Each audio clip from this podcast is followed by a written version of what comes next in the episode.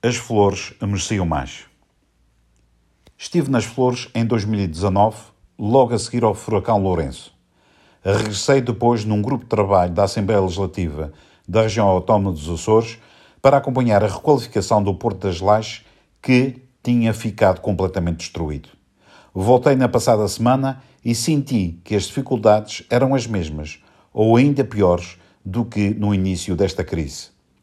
A Graciosa e as Flores não são muito diferentes. As duas ilhas têm a sua economia baseada na agricultura, pesca e, mais recentemente, no turismo, e ambas também registram problemas nos transportes e nos acessos aos mercados, quer para as exportações, quer no que respeita às importações.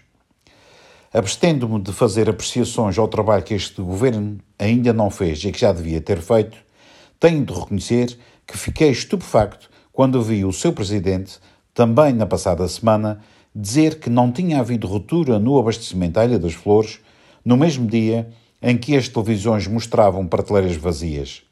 Não deve ter falado com ninguém daquela ilha, ou então só falou com aqueles que lhe dizem apenas o que gosta de ouvir, ou seja, que está tudo bem. Pior fiquei quando vi uma publicação de um diretor regional, com responsabilidade na área dos transportes, admirar-se com a indignação dos florentinos pelo atual estado de coisas, ao ponto de dizer, e tenho de citar memória, porque, entretanto, a publicação foi apagada, o que tinham em matéria de transportes já era muito bom, ou seja, viagens quinzenais e ainda o navio motor Thor, este já como uma espécie de bónus. Estão a ver esta bondade?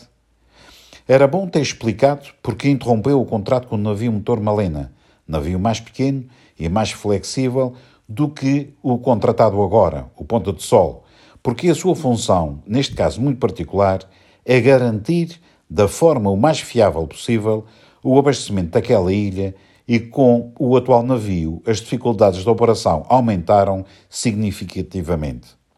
Este senhor devia, em primeiro lugar, queixar-se de si próprio e não colocar o ónus nos florentinos que mereciam muito mais deste governo devia também pedir desculpa pela graçola que fez com os florentinhos a propósito da autossuficiência alimentar, quando foi o próprio governo a que pertence que contribuiu para acabar com a produção de queijo, iogurtes e manteiga naquela ilha, reduzindo e de que maneira a produção local que, reconheça-se, era de qualidade.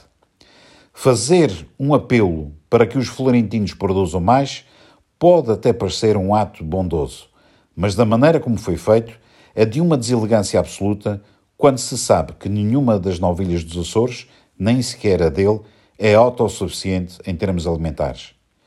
Um responsável pela área dos transportes deve focar-se nisso mesmo e não dar conselhos desajeitados sobre produção agrícola.